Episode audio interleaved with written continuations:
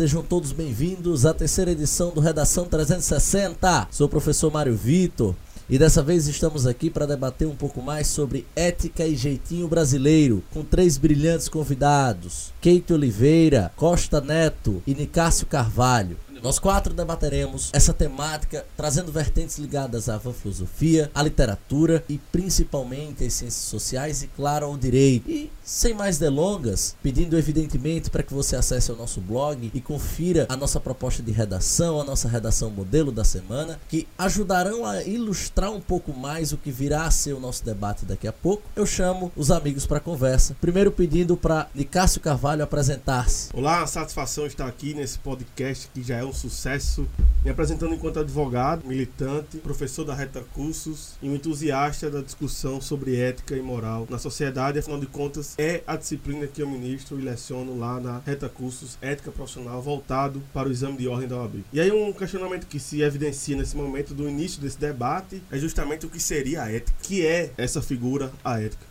Aí eu trago para discussão e coloco em debate junto com os demais colegas. Agradecer a Mário Vitor pelo convite, parabenizar pela iniciativa. Trago um dos grandes filósofos contemporâneos, talvez o filósofo mais célebre junto de outros três, que é Mário Sérgio Cortella, que diz que ética é um conjunto de princípios e valores humanos na vida em, na vida em comunidade. E ele resume a ética em três perguntas: quero, devo, posso. E aí tem uma frase que marca a literatura, a biografia de Mário Sérgio Cortella, que é: há coisas que eu quero, mas não devo, há coisas que eu devo, mas não posso, e há coisas que eu posso, mas não quero. Esse conjunto de assertivas de Mário Sérgio Cortella, na minha particular visão, é um conceito que se molda em todas as comunidades que vivem no mundo hoje e reúne talvez as balizas para a gente começar uma discussão sobre ética. Com essa brilhante definição de ética que a gente inicia o nosso podcast e também convida Kate Oliveira para trazer sua visão, seu olhar sobre o que seria ética. Olá, pessoal. Primeiramente, agradecendo o convite e a honra que eu estou em participar desse momento com os colegas que eu tanto admiro para falar de um tema tão especial e que está sendo tão esquecido, né, com a sociedade tão deturpada com seus valores e a gente tenta retomar esse sentimento de ética para tentar entrar nos eixos novamente. Então, grandes escritores falaram há tanto tempo com a linguagem que parece ter sido escrita hoje. Então a gente vai falar sobre isso. Vamos falar dos filósofos antigos, de os novos filósofos e outros temas atrelados à ética, como o jeitinho brasileiro, é com uma peculiaridade brasileira, né? Como a gente entende essa característica. E me apresentando, né? Sou Keita Oliveira, sou advogada, é, sou mestre em Direito Constitucional pela UFRN e sou uma grande entusiasma pelo tema. Falando um pouco, né, sobre a definição de ética, não tem como a gente falar de ética sem a gente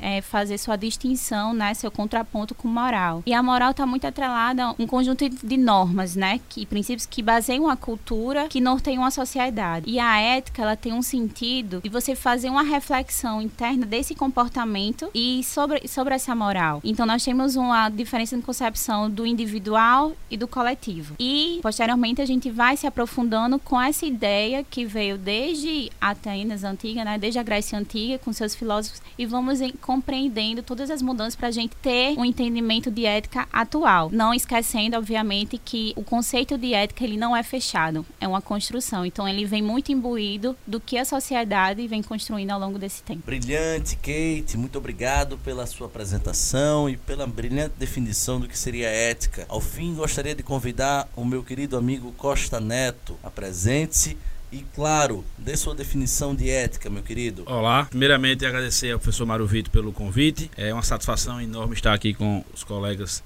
Kate e Nicasso para conversar um pouco sobre ética e jeitinho brasileiro. Me chamo Costa Neto, sou advogado, também professor de Direito, inclusive divido a disciplina de ética profissional para o exame de ordem com o professor Nicasso na Reta Cursos. E é uma satisfação enorme realmente debater o tema, um tema tão atual, tão polêmico e tão debatido, né? A gente vai ver que na discussão de hoje vamos trazer referências muito antigas e também muito recentes sobre o tema e que se conectam. E Nicasso trouxe uma conceituação, Kate uma problemática e pegando o gancho, eu trago para vocês uma reflexão. Nós discutimos muito e, e, há uma certa confusão, até no senso comum e até em alguns aspectos da ciência, entre direito, ética, moral, justiça, conceitos que são tão abstratos que é difícil conceituar e cada autor vai ter a sua perspectiva, a sua visão, e isso gera algumas confusões para o estudante, para você também, nosso ouvinte. E vamos esclarecer um pouco esses pontos também no podcast de hoje. Eu gostaria de deixar claro uma diferenciação que para mim é muito relevante sobre moral e ética, porque realmente se confundem bastante na mente das pessoas. Basicamente, eu gostaria que vocês refletissem que moral é o que devemos fazer, ou seja, como devemos agir perante as situações que são colocadas, as,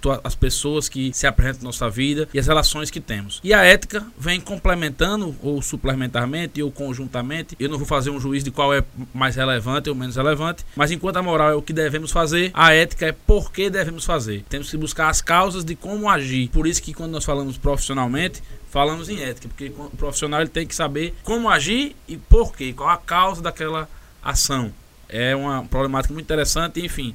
Eu sou um grande entusiasta do tema também e fico muito satisfeito em poder compartilhar esse momento com todos. Muito obrigado pela sua definição, sua participação e, claro, agradeço aos três pela recepção positiva desse convite. Ainda mais satisfeito de saber que nós podemos levar um pouco mais de cultura a esse público jovem, a esse público vai fazer o Exame Nacional do Ensino Médio, a esse público que também está se preparando para fazer concurso público, ou quem sabe também o Exame da Ordem, né? E dentre outros entusiastas, não só desse tema, como das melhores situações, das situações mais interessantes, atreladas às ciências sociais, atreladas à forma de como lidar com o Brasil, claro, com seus problemas atuais. E é justamente sobre isso que eu queria começar uma reflexão. Uma reflexão sobre como dois itens, dois temas se misturam de certo modo na atualidade dentro do nosso país, que são essa definição de ética trazida por vocês e a questão do jeitinho brasileiro, certo? Eu queria que alguém pudesse ponderar um pouco mais, primeiro uma definição do que viria a ser esse jeitinho brasileiro, como isso se tornou popular, principalmente o que que de fato ele tem a ver com os princípios éticos, ou talvez não éticos, que são tão colocados como importantes para a nossa sociedade. É interessantíssimo essa correlação, porque a gente tem esse costume, né, de atrelar jeitinho brasileiro com acepção normalmente negativa, mas existe também uma acepção positiva. Então, assim, nessa primeira concepção positiva, o jeitinho brasileiro está atrelado a uma visão otimista, criativa, alegre, bom humor do brasileiro de enfrentar as situações do dia a dia. Então, tem um sentido de cordialidade, de pessoalidade e até então parece inofensivo. No entanto, quando você reflete na sua acepção negativa, você entende que essa relação de pessoalidade ela acaba tendo um viés de deturpar, assim, de ultrapassar as regras até então vigentes no sentido de proveito próprio, né? Então, é aí que se dá essa grande problemática de saber até então essa ética que vai permeando esse jeitinho brasileiro como um jeito cordial, alegre, né? Uma cordialidade que vem de Sérgio Buarque de Holanda, né? Do seu livro Raízes do Brasil, que a gente vai tratar mais à frente. E como isso vai permeando a sociedade de modo a pequenos atos de furar fila, de estacionar em local inadequado, proibido, e de você achar que, que isso é natural. Até então não está incomodando ninguém, né? Não chegou nenhum idoso, não chegou nenhum cadeirante, não estou é, causando nenhum problema. E a gente vai refletindo até que ponto esse jeitinho brasileiro ele invade as nossas vidas e corrompe todo o ideal de sociedade. A gente está perdendo o sentimento de coletividade que é fundamental que ele para a coesão social. Então essa ideia de pertencimento ela acaba sendo denegrida e sendo um fator preponderante para todo toda a problemática que a gente encontra no nosso país. Muito interessante, Kate. Aí eu, eu trago um questionamento, pode ser para você, pode ser para os demais participantes. De fato, o jeitinho brasileiro surge de uma, de uma característica em tese positiva do brasileiro, é isso? Queria que vocês pudessem explicar, esmiuçar um pouquinho mais isso para os nossos ouvintes. Perfeitamente, Mário. É como Kate muito bem falou, e eu acho que, enfim, foi brilhante a explicação dela. O jeitinho brasileiro em si ele não é um problema. Inclusive, ele é algo que é cultuado no Brasil. Se for ver, acho que nós na infância, pelo menos eu, lia muito Zé Carioca. E Zé Carioca é o típico exemplo do personagem que leva o jeitinho brasileiro às últimas consequências. E em muitos momentos da revista é divertido, é cômico, é agradável e não gera prejuízos a ninguém. O que há é uma ressignificação desse conceito. O problema é que o jeitinho brasileiro, ele é justamente voltado à questão da cordialidade, como o Kate falou, há uma flexibilidade, há aspectos socioafetivos. Os brasileiros eles são muito expansivos do ponto de vista relacional e aí isso gera outros problemas. Quando esse jeitinho ultrapassa o limite, digamos assim, de como você muito bem colocou, do que é ético e do que é antiético. Como assim? Chega uma hora que o jeitinho brasileiro faz com que eu haja de maneira diferente com os meus em relação aos terceiros ou a prejudicar alguém que está mais distante, que está sobre outro viés. E aí, para a gente entender qual é o limite que a gente deve compreender, até onde vale a pena o jeitinho brasileiro, ou qual é o sentido que ele pode fazer na sociedade, ainda como algo positivo, eu trago alguns questionamentos. Por exemplo, por que fazemos uso do jeitinho brasileiro? Inicialmente por uma questão cultural, creio eu, histórica. Quais as consequências do seu uso? Em primeiro momento, nenhum. Hoje nós já vemos a má fama que a nação brasileira tem, porque se pega o jeitinho brasileiro e transforma como sendo algo como alguém ou pessoas mais voláteis, mais suscetíveis à corrupção ou atos desse tipo. E aí chega um momento em que fica difícil difícil para o, brasileiro comum, digamos assim, separar o que é certo e é errado nesse jogo do jeitinho brasileiro, da flexibilidade, da burocracia. E aí, quando alguém é muito burocrata, a gente chama do, do Caxias, né? Aquela pessoa que ah, é muito certinha com os horários dela, com as coisas dela, com a organização. E aí vem o malandro, que é aquele que, do jeito dele, com habilidade, com a conversa boa, com a lábia, vai sempre se dando bem. E aí, qual é a cultura que a gente quer implementar? Qual é o cidadão que a gente quer formar? É o pretenso malandro que com o jeitinho dele, com a conversinha, vai sempre se dar bem? Ou é o Caxias que em tese é aquele que segue as regras bem direitinho, conforme está no script, digamos assim. Enfim, é um contraponto que não necessariamente a gente tem que ter, ser 8 ou 80, mas é esse dilema que a sociedade brasileira vive hoje. Uns buscando ser muito Caxias, outros ser muito malandro e esse meio termo eu acho que é hoje difícil de encontrar na sociedade. Olha, sobre o assunto, inclusive, eu tenho uma visão muito crítica, viu, Mário? Neto e Kate. Esse conceito que hoje se propaga de jeitinho brasileiro, que é uma imagem que repercute mundialmente como se fosse o brasileiro, um cidadão que procura tirar vantagens em situações do cotidiano. E eu acho que isso me lembra, eu acho não, isso me lembra Nelson Rodrigues, que em 1950, quando o Brasil perdeu a Copa do Mundo em casa, alcunhou aquele momento como um complexo de vira-lata. Eu acho que isso decorre muito também da experiência brasileira enquanto civilização e a gente não pode alcunhar a nossa experiência com um rótulo de jeitinho brasileiro. Eu acho que a nossa sociedade não merece isso. E eu vejo isso com uma visão muito crítica. Eu considero que o Brasil realmente tem uma, uma experiência enquanto sociedade muito peculiar, diferente de outros países. Talvez a prática da ética nos Estados Unidos seja muito mais idealizada mas isso não quer dizer que lá tenham cidadãos que se desvirtuem daquela, daquele manual de conduta do convívio em sociedade pratiquem atos de furar fila, pratiquem atos de estacionar em vagas de deficiente para tirar vantagem. Então acho que absorver isso como nosso é um torna-nos um, uma sociedade com defeito de nos, na gênese, na, na essência. E eu acho que isso nos coloca numa posição muito desfavorável porque nós não somos assim. Então o estudo da brasilidade, da, da, da experiência brasileira enquanto sociedade unificada, remonta desde o século XIX, talvez. E no século XX, na década de 20, início da década de 30, teve talvez os maiores expoentes que foram Gilberto Freire, com Casa Grande Senzala, Sérgio Buarque da Holanda, como já citado aqui, com Raízes do Brasil, e Caio Prado Júnior, com Formação do Brasil Contemporâneo, que são todos livros que circulam ali de 1933 até 1942. E esses estudiosos, eles, eles já se debruçaram sobre essa experiência da, da, do Brasil enquanto uma comunidade e tentaram identificar ali quais seriam os valores do Brasil. E a ética não deixa de ser também um estudo sobre os princípios e os valores que prevalecem em uma sociedade. Eu não quero crer que o Brasil, ainda mais hoje, em 2020, tenha valores e princípios prevalecentes que sejam compatíveis com esse jeitinho brasileiro. Então, assim, ainda que seja um conceito consolidado, forte e defendido por autores de reconhecida autoridade, eu não consigo compactuar que esse jeitinho brasileiro do Brasil ser um povo que busca tirar vantagens para prejudicar o outro, seja algo compatível com os valores e princípios que prevalecem hoje na sociedade, vivendo uma democracia, lógico que ainda num processo de consolidação, mas já bem estruturado, com instituições que suportam crises e conseguem passar por essas crises sem grandes sustos. De Cássio, achei muito bacana o que você colocou, e aí só para fazer alguns links, você fez um exemplo muito bom e uma, uma comparação entre a cultura norte-americana e brasileira de maneira superficial. Quem aprofunda também esse, essa análise é Roberto D'Amato no livro O que faz o Brasil Brasil. E aí isso tem toda uma remissão histórica de por que os Estados Unidos, enfim, os norte-americanos têm uma postura X, enquanto que os brasileiros têm uma postura Y diante de determinadas situações. E aí o livro ele aprofunda mostrando que realmente há uma diferença histórica, uma diferença cultural, também de educação, querendo ou não, há uma formação educacional diferente. E aí eu vou um pouco além. E aí já não é algo que, que eu me recordo, pelo menos Roberto D'Amato não traz na obra dele expressa. Mas de fato, o Brasil é um país tipicamente heterogêneo. Heterogêneo em todos os aspectos, inclusive em relação a uma completa relação ou uma completa integração de culturas, culturas extremamente distintas.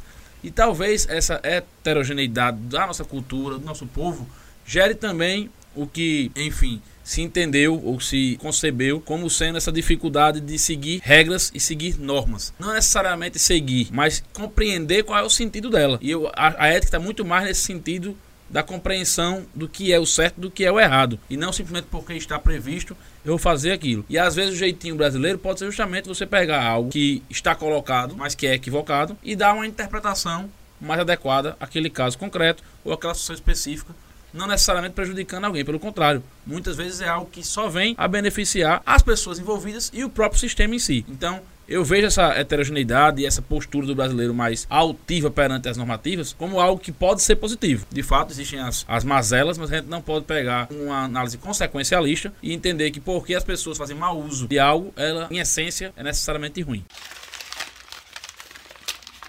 Eu acho muito interessante essa forma como vocês estão trazendo, não só levantando uma, uma, questão que, querendo ou não, vai de encontro ao senso comum. Né? O senso comum sempre vai apontar essa situação do brasileiro com seu jeitinho, com sua forma de agir, de um modo extremamente negativo, pejorativo e necessariamente colocando o brasileiro quase que como um vilão disso tudo. Né? Mas é interessante que isso vem de acordo com uma certa gênese, como foi trazido aí por Nicásio, desde o século XIX, mas que talvez seja até muito anterior e a gente nem, nem se dê conta muito anterior por quê? Porque talvez as necessidades do povo brasileiro de outrora, seja do século XIX, XX ou até XXI mesmo, o levaram a agir assim. Não sei se eu estou viajando um pouco na maionese nessa, nessa minha interpretação. Mas o que me chamou muita atenção da fala de Nicásio foi que veio à mente há pouco um filme que eu assisti na, na, juventude, no início da juventude, chamado O Primeiro Mentiroso. É um filme, salvo me engano, de 2009, 2010. E é um filme que conta uma história muito interessante. Como seria viver hoje em uma sociedade onde não há mentiras, onde não há desonestidade? Será que eu não me aproveitaria dessa ingenuidade do outro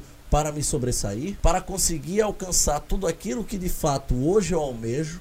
Pelo menos de uma maneira um pouco mais rápida. Não sei se Neto lembra, mas essa semana eu cheguei com uma discussão filosófica. Vou puxar essa discussão rápida. Tive durante um certo sonho, na verdade um pesadelo, uma, uma questão filosófica que, que foi marcante, que foi a seguinte. Pensei né, de uma pessoa muito próxima a mim, nesse pesadelo, estando doente e precisando ter acesso a medicamentos. E aí esses medicamentos só seriam possíveis se eles fossem injetados até 7 horas da noite no meu sonho e ali eram 5 horas da tarde. E aí eu precisava de receituar o médico para comprar esses medicamentos e chegar antes das 7 horas para esse ente querido não virar óbito. E aí eu não tinha esse atestado. E aí eu me vi numa situação para mim deplorável, que foi sempre as farmácias rejeitando a venda desse medicamento e de uma hora para outra, sem mais nem menos, eu surjo no meio do sonho armado. E aí eu me vejo naquela condição. Até onde eu posso ir para salvar, digamos assim, o meu ente querido? Será que eu cometeria um crime? Será que eu iria para uma situação abominável? Eu confesso que eu não tenho a resposta porque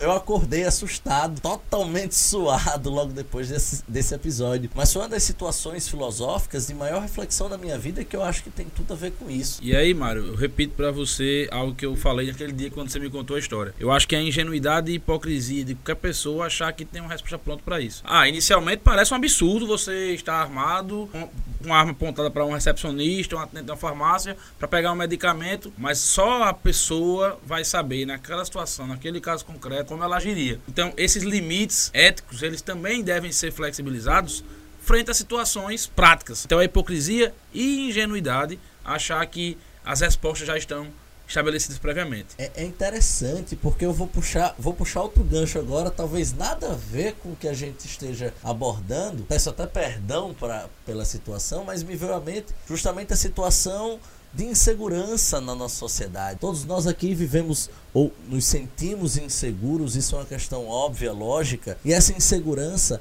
acaba nos levando a situações como, imaginemos aqui um assalto, e aí todos nós utilizamos aquela cartilha, não reaja, né? Não reaja a um crime, não reaja a um assaltante. Mas é muito fácil dizer, né? Experienciar talvez seja uma outra condição.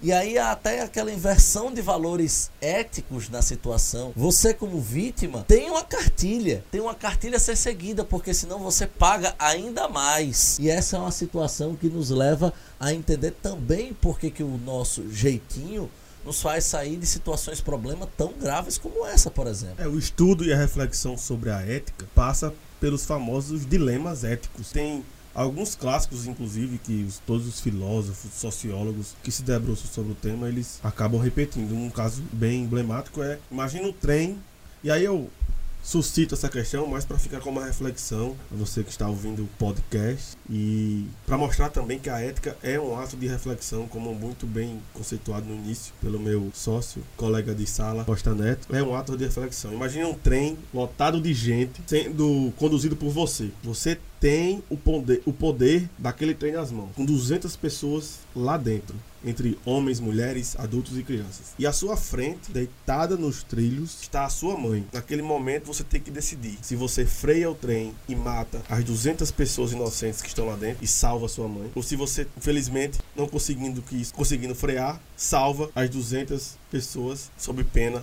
da sua mão. Mas eu trago essa reflexão e deixo ela no ar para retomar um tema que nós já começamos a tratar aqui, que é a respeito do homem cordial. Embora tenha essa visão crítica já antecipada sobre o jeitinho brasileiro, eu acho que nós temos historicamente uma sociedade construída, ainda mais nas distâncias de poder, com base na experiência do homem cordial, que é aquele sujeito que confunde muito o público do privado. Eu acho que até hoje a sociedade brasileira padece dessa dor, que é não resolver essa, essa dicotomia que se mistura entre o público e o privado. Nós ainda temos uma sociedade que, hoje já mais desperta, mais acordada, desafia autoridades que confundem o público com o privado. E eu acho que essa é uma discussão do homem cordial, que Kate muito bem aqui no começo falou, trazida por Sérgio Buarque de Holanda, um dos seus maiores clássicos, é um desafio ético da sociedade brasileira hoje. É, e até complementando, é, compreender as raízes históricas faz com que a gente não seja tão arredio, né, com relação a, a esse jeitinho brasileiro. Isso eu digo porque é desde, desde a época da colonização brasileira, né, que nós tivemos um, com a efetivação da vinda da família, da vinda da, da coroa portuguesa para o Brasil em 1808 e teve toda essa, essa mistura com as características importantes que passaram a ser vividas pelas pessoas que estavam ali que passaram a ter essa deturpação do que era público e o que era privado. Havia uma confluência entre os dois, você não conseguia mais diferenciar. E com exemplo, exemplo simples, o rei tinha participação direta nos tributos e nos frutos da colônia. Então, você tinha essa dificuldade em separar. Você tinha um oficialismo, que seria a compreensão de que todos os projetos sociais, pessoais, empresariais dependem da, do financiamento do Estado. É aquela sensação de compadria, de parceria com o Estado o tempo todo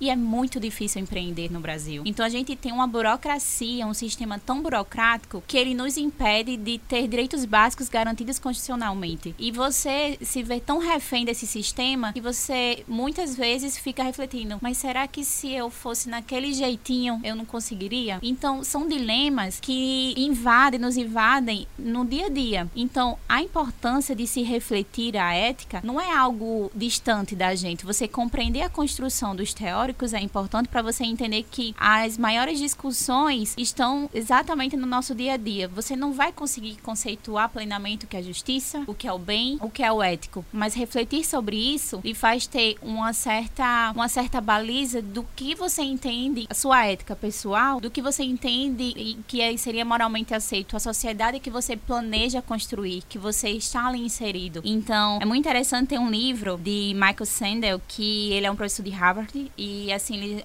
é um dos filósofos mais renomados atualmente, e ele traz uma visão de, de justiça muito interessante de ética. Ele, o livro dele se chama Justiça, o que é fazer a coisa certa. E ele traz toda a historicidade até do trem, né, Nincássio? É bem interessante, mas ele é defensor da ideia de que é, essas concepções de justiça, de ética, de, do bem, do mal, eles estão tão perto de nós que a gente tem que debater as situações do dia a dia, né? E existem, ele fala assim que três, existem três obstáculos nesse caminho, né? Que o primeiro deles seria a corrupção, essa facilidade de você infringir as regras porque o sistema é burocrático demais, ele não, ele não favorece quem é justo, mas ao mesmo tempo ele idolatra aquele que os bad boys, né? Aqueles que fogem do sistema, né? Que ultrapassam o sistema. Ele fala que, segundo obstáculo, eu acho bem interessante, essa lacuna existente entre os ricos e, po e os pobres. Quanto maior essa desigualdade, mais essa ruptura da coesão social e você se sente cada vez mais afastado dos serviços públicos e com a, essa necessidade de recorrer a um famoso jeitinho, né? Eu não gosto de falar de jeitinho, que eu, eu concordo com essa visão de Nicasso, que eu acho que a gente estereotipar o jeitinho brasileiro como sendo nosso seria admitir que todos nós somos corruptos, corruptíveis o tempo todo. E eu não gosto também dessa acepção porque faz com que a gente tenha um, um tratamento de justiça e de ética totalmente diferente dos filósofos antigos e do que foi construído até hoje. E o terceiro grande, terceira grande característica que ele coloca é a tendência mundial da gente dar sempre valor às coisas, da gente de tudo ser quantificado. Então, assim, cada vez mais nós temos escolas, prisões e hospitais com fins lucrativos, ou seja, qual é o preço que você tem no mundo, né? Então, esses conceitos estão interrelacionados e faz com que a gente repense o tempo todo. É, só fazendo um gancho com o que Kate falou, achei fantástica a sua fala e você, assim como eu, já teve a oportunidade de ver os dois lados da moeda, né? O lado de lá e o lado de cá do balcão. Kate, assim como eu, já ocupou cargos públicos e também já atuou antes de privada. Então a gente sabe que muitas vezes o lado que normalmente é tido como o lado corrupto, ou o lado do jeitinho, ou o lado errado, é quem tá realmente querendo fazer a coisa certa. E o outro lado que defende de maneira totalmente até hipócrita mesmo as morais e os bons costumes é quem realmente tá querendo de alguma forma driblar o sistema, agir de maneira equivocada. Então, eu acho que uma coisa, uma reflexão que é importante para os nossos ouvintes, Mário, e aí, enfim, já não sei como é que tá o modelo da nossa redação lá no blog, mas enfim, uma pós-intervenção é trazer a reflexão, a formação cultural, a formação cidadã desses alunos, e aí a, a, a educação tem um papel fundamental nisso, sabe? Eu acho que a, a, escola hoje forma muito conteudística e pouco em formar competências e habilidades. E tomar escolhas é uma competência fundamental na vida profissional, no viés público ou no viés privado. E essa eticidade dele, ou seja, a forma como ele vai agir, a forma como ele vai pautar a sua conduta, também é fundamental. Ou seja, na minha perspectiva, pelo menos, uma possível posto-intervenção, não sou especialista na mesa sobre o assunto, mas se vai me dizer se vale a pena ou não entrar nesse debate, é que talvez um dos pontos que a gente possa ressignificar esses conceitos de ética e jeitinho brasileiro atualmente seja começando na base, mudando talvez a matriz curricular, para compreender de fato que a gente não tem que formar cidadãos que conheçam conteúdos, mas sim que tenham habilidades e competências para viver em sociedade e ser produtivo na comunidade em que elas vivem. Muito interessante, Costa Neto. E é extremamente válido para os nossos ouvintes e por que não dizer aos futuros candidatos, né, que eles acolham essa informação, justamente porque não só serve como uma proposta de intervenção válida para uma redação, mas serve como uma proposta de intervenção válida para a nossa vida. A gente tem sempre esse pensamento tradicional de que a escola é um ambiente onde se estudar história, geografia, química, física, matemática, mas na verdade a escola também é um, é um ambiente onde se formam pessoas, cidadãos preparados ou que deveriam estar preparados para situações convencionais, situações problema principalmente. E hoje o que se vê é, são pessoas que saem das escolas, sim, muito bem formadas, muito bem capacitadas para muitas muitas situações ligadas às ciências, por que não dizer, mas muito frágeis, tanto no quesito emocional, mas principalmente no quesito social. Quando a gente fala nesse quesito frágil, socialmente falando, seria na forma de se portar, na forma de agir em situações problema, na forma principalmente de lidar com outro ser humano. A gente percebe isso muito claramente. Vocês devem perceber isso com estagiários, com estudantes, já que vocês são professores e vivenciam a prática escolar e com pessoas normalmente já formadas, né, inclusive na área do direito, Acredito que a Kate deve ter vivenciar isso também em seu ambiente de trabalho. Eu vivencio demais, até porque lido com muitos jovens, e o que mais me angustia é justamente isso. Como é que eu vou mudar a mentalidade de uma sociedade que ela sempre utilizou esse princípio cordial como, como uma característica sua e principalmente sempre levou isso para um lado negativo? Como é que eu transformo isso em um lado apenas positivo? E claro, levo isso de uma maneira um pouco mais saudável para a sociedade como um todo. Só para esclarecer aos ouvintes que a crítica não é à juventude ou aos jovens, mas sim é uma crítica sistêmica, porque o jovem ele é formado por uma escola, por uma família, por uma sociedade, e é justamente aí que eu acho que está o problema. São essas pessoas, ou esse sistema, que não está formando os jovens com as competências e habilidades para isso. Como você disse, focam muito nas ciências e esquece o principal disso, que é a sociabilidade. As relações sociais são fundamentais nesse contexto, na minha opinião, pelo menos. É, corroborando ao que Costa Neto veio acrescentar, de fato é ingênuo da nossa parte avaliar ou acreditar que o brasileiro tem esse jeito de conviver porque não existe uma educação é, suficiente. E é tanto isso que a gente vê a mesma experiência, a, os mesmos erros, os mesmos vícios éticos em outras comunidades, em outros países, em outras nações, e também encontram seus gargalos. Por quê? Porque a vida de comunidade é feita dessa forma. Inclusive, a própria existência do direito em si, enquanto instituto de regulação da vida em sociedade, decorre da consciência humana de que nós não agiremos sempre dentro das regras. Se fosse assim, o direito seria dispensável para uma vida em sociedade. Então a gente precisa entender que é decorre da nossa própria consciência, existência, enquanto humano, enquanto ser pensante, com livre-arbítrio, determinadas situações da vida, se deparar com dilemas que nos coloquem em xeque sobre aqueles valores e princípios que nós acreditamos a vida inteira. A gente precisa reconhecer enquanto humano, enquanto incompleto, e essa é a solução para alcançar uma sociedade mais madura e mais capaz de enfrentar esses dilemas coletivamente falando. Eu queria levantar uma discussão que tem muito a ver com tudo isso que a gente está tá abordando. Uh, é mais ou menos uma dúvida, tá?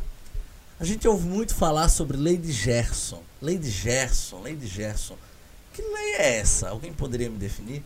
Mário, a, a de Gerson ela faz menção né, à, à figura do clássico meia da seleção brasileira, Gerson. Fiz uma propaganda, salvo engano, de cigarro na época e enfim.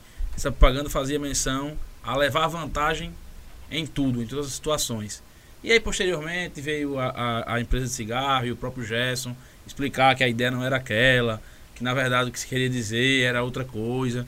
Mas enfim, como a gente bem sabe, depois que está dito, não tem como ser desdito, né? E a lei de Gerson é basicamente a oportunidade ou a lei de tirar vantagem sempre que possível das situações que são colocadas à nossa disposição, enfim, das opções que nós temos. E aí, eu acho que é um debate interessante porque são essas coisas que, que entram no, no imaginário cultural, né? Provavelmente algumas pessoas, antes de discutir sobre ética ou até mesmo sobre os conceitos de moral, de, enfim, de certo e errado, mas já conhecem a lei de Gerson, conhecem outras referências como jeitinho brasileiro, que é uma expressão que tem uma alcunha como Kate e Nicasso já criticaram, com um viés negativo, né, com um viés problemático. E aí eu trago só para pontuar como a gente tem que fazer contrapontos, né? Fernanda Borges, a autora do livro A Filosofia do Jeito, ela traz justamente um contraponto com relação a essa questão do jeitinho brasileiro como sendo algo negativo. E aí ela fala algo que acho que muito se assemelha com o que Kate tinha citado já no início também, sobre a, a, o jeitinho brasileiro como sendo algo principalmente ou inicialmente ou é, essencialmente bom, que é justamente a capacidade de você entender e compreender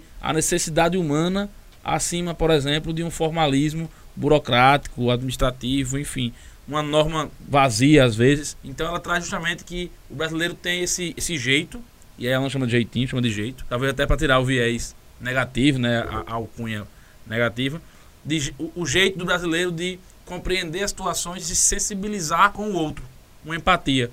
Empatia tão discutida hoje, tão debatida como sendo algo essencial, como algo necessário. E aí quando a gente faz isso, aí é jeitinho brasileiro, que vem a menção a uma má fama da nação, a uma corrupção, a algo antiético, quando necessariamente é isso. Muitas vezes realmente é uma sensibilidade de que situações diferentes devem ter interpretações diferentes também. É Gerson, um grande jogador da seleção brasileira, tricampeão do mundo, com uma história no futebol que deve ser respeitada, admirada, mas vamos combinar, teve um ato falho numa propaganda de uma marca de cigarro. Eu tenho até aqui registrada a frase que ele entoa, tentando mostrar as vantagens do cigarro. Aí ele fala: "Por que pagar mais caro se o Vila, a marca de cigarro, Vila Rica, se o Vila me dá tudo aquilo que eu quero de um bom cigarro? Gosto de levar vantagem em tudo, certo? Leve vantagem você também. Leve Vila Rica. Ele diz isso. Então, assim, ele mostra que o que importa é levar vantagem. Não que o cigarro, naquela época, tivesse limitação de propaganda, na verdade nem tinha. A lei permitia a propaganda franca e pública. Mas o destaque que se faz dessa fala de Gerson é que não importa se você tem que pagar mais ou menos, ou seja, não importa se você está abrindo mão ou não dos seus princípios, o que importa é que você vai levar vantagem. E aí, isso coloca na mesa uma frase sempre atual de Maquiavel, que é os fins justificam os meios. E aí, será que os fins justificam os meios? Nós vivemos isso diariamente. E, e a ética, a discussão sobre ética e escrever sobre ética vai certamente te levar a essa frase, a essa expressão marcante de Maquiavel. Ainda que os fins sejam legítimos, ainda que os fins sejam relevantes, ainda que os fins importem para a vida em sociedade, importem para os nossos princípios individuais e coletivos, de convivência. Ainda que os fins sejam nobres, vale a pena abrir mão da nossa ética, dos nossos valores, da moral que nós acreditamos. Vale a pena abrir mão daquilo que nos faz ser quem nós somos. Vale a pena abrir mão da essência daquilo que nos identifica. Até que ponto nós estamos dispostos a abrir mão de quem somos por um fim que teria um propósito legítimo. Essa reflexão sobre a ética tem que ser posta em todo estudo, em toda pauta, em todo momento que se você vai parar para escrever sobre ética, tem que refletir sobre isso. Sobre essa fase marcante de Maquiavel, que os fins justificam os meios, que dialoga diretamente com a lei de gesto. Que é, não importa se você paga mais, se você paga menos, o que importa é que você está levando vantagem. Às vezes, levar vantagem não é o que nós queremos, mas a gente se impulsiona para esse caminho porque queremos contar essa vantagem para alguém. É interessante, né, esse pensamento até rememorando um, os ensinamentos de filósofos antigos, né, como Immanuel Kant, que ele fala do imperativo categórico, né? E ele é muito preciso, eu gosto muito desse dessa construção, né, dessa racionalidade que ele, ele tinha essa preocupação em dizer que a própria razão humana ela era deficiente. E como ela era deficiente, a gente teria que agir de tal modo que o nosso comportamento virasse uma lei universal. Ou seja, se aquele meu comportamento ele pudesse ser reverberado por todos e todos é, tivessem seus próprios ganhos em sociedade, ele era justo e legítimo, ético. Mas do mesmo modo, quando esse comportamento ele traz uma nocividade quando ele não reverbera nessa sociedade de uma forma positiva. Então, essa lei, essa tendência a agir de uma forma que seu comportamento seja uma lei universal, ele é extremamente relevante para sua compreensão de ética e de moral. E assim, fazendo esse contraponto, né, com, com o Nicásio, a gente fica, os fins justificam os meios. Mas de que modo eu, eu entendo que aquele fim é de fato justo e legítimo? É uma compreensão sua. A gente tende, todas as nossas construções, elas partem primordialmente daquela moral, do que a gente espera em sociedade, né? Do que a gente acredita ser essencial. E naturalmente, é, algumas dessas concepções, essas normas, elas vão sendo é, transportadas para o direito, né? Vira aquele é, dentro do círculo jurídico. Então, não necessariamente moral e direito estão na mesma circunferência, mas elas estão interligadas muitas vezes. Então, acredito que a gente tem que lutar para que a gente consiga mudar o sistema da forma legítima, a partir das nossas concepções em comunidade, e não agir de uma forma independente, que essa forma independente ela corrompa o que toda a sociedade pensou em ser legítimo e justo. E é até interessante, a gente eh, tenta desconstruir essa ideia de jeitinho brasileiro como algo ruim, mas ao mesmo tempo a gente não pode esquecer que o que é ruim é ruim, de fato. Então, você furar fila é errado. A gente não pode dizer que tá certo. É, estacionar em local proibido é errado. Então, nós temos leis que proíbem esses esses comportamentos. Então, compreender que o que é mal é mal é importante. Até um, uma fala do ministro Barroso, né? Ele fez um esboço de uma fala até com o Michael Sender. E ele fala, ele fala isso no seu ensaio. Ele diz até um ensaio é um texto bem é, bem profundo. E ele fala bem assim que para darmos o salto civilizatório de que precisamos, é preciso que cada um comece a mudança por si próprio. A ética pública nada mais é, na verdade, do que a medida, o espelho da nossa ética privada. O jeitinho brasileiro deverá ser progressivamente empurrado para a margem da história pelo avanço do processo civilizatório. Tem que partir da gente. Nós somos os protagonistas desse processo. E é voltando um pouco fazendo né, uma interligação com Gandhi, que eu devo ser a transformação que eu quero no mundo. Né? Fantástico, Kate, fantástico. E agora eu vou trazer uma, uma reflexão aqui para os nossos ouvintes. Vocês que já assistiram Breaking Bad, How to Get Away from Murder, House of Cards ou Suits, são clássicos norte-americanos de séries. Algumas ainda estão é, passando, enfim, ainda estão acontecendo. Outras já extintas, em que nós vemos a história pela visão do protagonista, que tem condutas bastante questionáveis do ponto de vista ético séries norte-americanas, vale salientar, não são brasileiras. Eu estou fazendo a menção porque depois eu vou trazer um exemplo brasileiro e eu não quero que a gente pessoalize a situação. Percebam que nos exemplos que eu falei, vocês alguns devem ter acompanhado um, outro ou todos os exemplos. A gente vendo sob a visão do protagonista, que muitas vezes é alguém antiético, é o vilão da história, mas você começa a se contaminar, eu vou usar a expressão contaminar porque eu acho que é talvez é mais adequado para esse tipo de debate, começa a se torcer pela pessoa que em tese nós veríamos como vilão se quem contasse a história fosse um terceiro, ou se fosse uma narrativa imparcial, talvez. E aí eu acho que isso é importante porque vamos aproximar agora para nossa realidade mais local, do nosso é, saudoso, famoso nordestino Ariano Suassuna, em sua obra O Alto da Compadecida, uma obra que para mim é fantástica, inclusive estava comentando com os colegas anteriormente, decorei até algumas falas, porque na infância eu assistia repetidamente e ficava rindo com as peripécias da dupla João Grilo e Chicó. Um, um enrolão nato, e o outro um mentiroso quanto mais. E aí você pegando o que Kate falou e interpretando isso à luz dessas obras, e aí eu cito obras atuais norte-americanas e até obras clássicas brasileiras, você vendo sobre a perspectiva daquela pessoa parece muito bacana.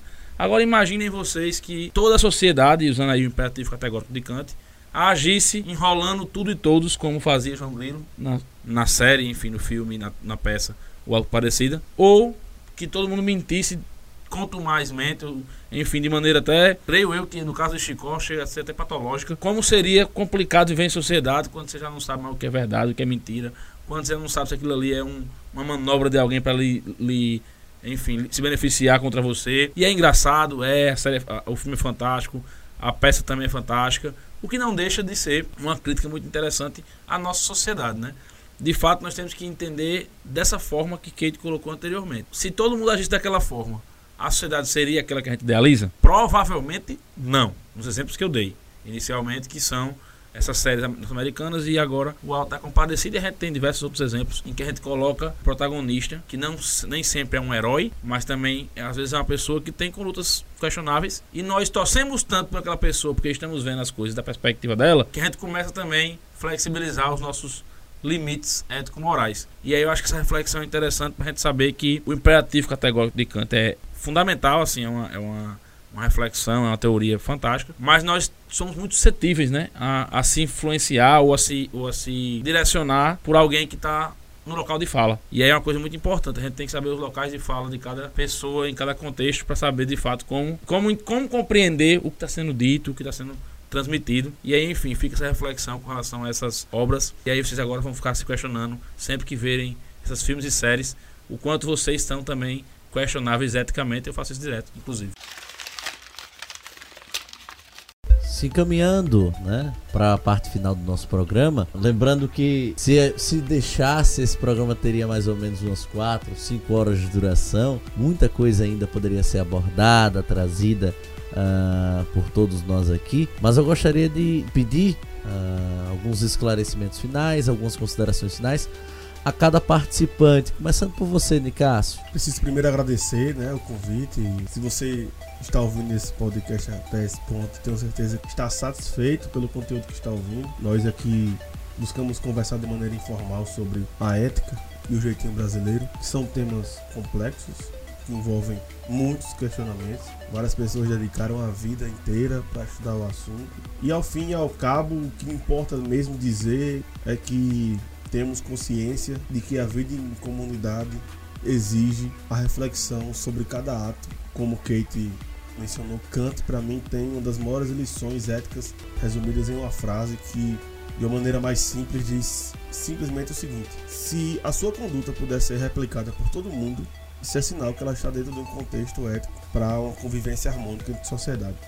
Agradecer a você, professor Mário Vitor, pelo convite e dizer que estou sempre à disposição. Será um prazer retornar. Eu agradeço é, o convite. É muito bom a gente conversar com um tema tão gostoso, tão assim partilhado, né, por nós é, diariamente, que nos causa tanta reflexão e poder contribuir um pouco nesse processo de aprendizagem mútua, né? Porque a gente, ao mesmo tempo em que tenta ensinar um pouquinho, a gente aprende muito. E eu vou finalizar um pouco falando de uma escolha é, filosófica, além de Kant, mas uma escolha por Aristóteles também, que ele tem uma concepção de ética é, como virtude ética, né? De que a, a virtude ética no sentido de que a gente pode aprender o que é certo e o que é errado. Ninguém nasce sabendo o que é certo e o que é errado. Então, a gente pode aprender.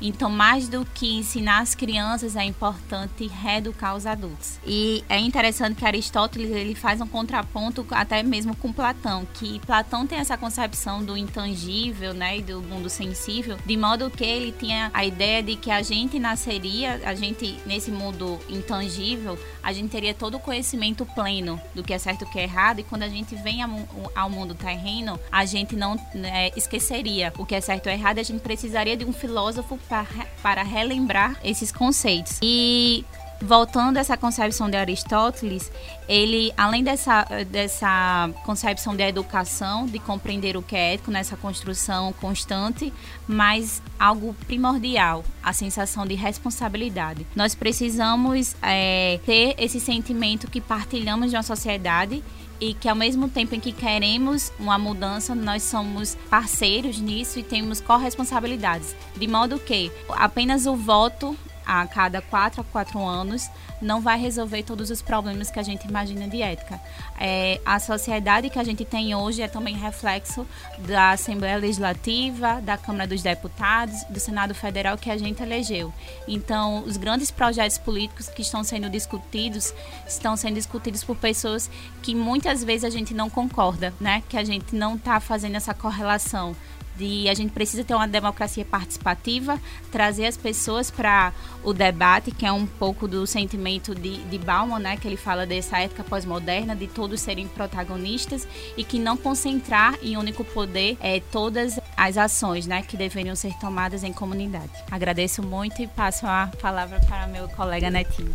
Pessoal, primeiramente, parabenizar a quem está conosco até o final do nosso podcast vocês se ficaram atentos como eu fiquei atento aqui e aprenderam bastante com as falas. Eu acho que foi bastante gratificante, produtivo é, fazer igual a Nicásio agora, já deixar o gancho para me convidar de novo, né? Aqueles 5 minutinhos de fama que a gente tem que aproveitar para não deixar passar uma oportunidade. E pessoal, realmente é, foi bacana, foi, foi muito legal. E eu deixo aqui alguns, alguns indicativos de leitura para vocês, além dos que já foram colocados, que é importante a gente acrescentar algumas coisas. Macunaíma, é, de Mário Andrade, é, A Cabeça do Brasileiro, de Alberto Almeida, O Jeitinho Brasileiro, A Arte de Ser Mais Igual que os Outros, de Lívia Barbosa. São três obras que têm tudo a ver com o ético, Jeitinho Brasileiro, que foram, foi o tema do podcast de hoje. Vale a pena dar uma consultado, né? Quanto mais referências a gente tiver melhor, segundo o professor Mário Vitor, só seguindo aqui os conselhos dele. E pessoal, é, gostaria de novamente agradecer pela atenção até agora, parabenizar e dizer que estamos sempre à disposição, professor Mário. Agradecer novamente a Nicas Carvalho, a Kate e a Mário pelo momento de muito aprendizado e espero que possamos ter contribuído de alguma forma e continuamos à disposição para eventuais convites futuros e bons estudos. Agradecer mais uma vez aos três presentes, aos convidados de hoje e principalmente a você ouvinte chamo ainda atenção. Se você está se preparando para o Exame Nacional do Ensino Médio, se você está se preparando para algum concurso público ligado ao gênero textual dissertativo argumentativo, não deixe de acessar o nosso blog. Lá você vai encontrar sempre propostas de redação semanais, atualizadas todas as segundas-feiras. E obviamente não deixe de ouvir os nossos podcasts todas as quintas-feiras. Nosso podcast sempre será atrelado, sempre será comunicado, né, diretamente falando com o tema da redação e a redação modelo postados no blog na segunda-feira.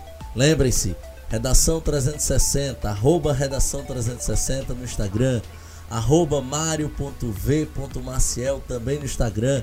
Nós vamos colocar na descrição também os links, cada um dos nossos convidados. E, por favor, Não deixe de nos seguir, não deixe de mandar sugestões, críticas e, claro, dúvidas. Estamos aqui para tirar e tentar resolver todos os seus problemas. Pois é isso, pessoal. Muito obrigado por mais um podcast e até a próxima.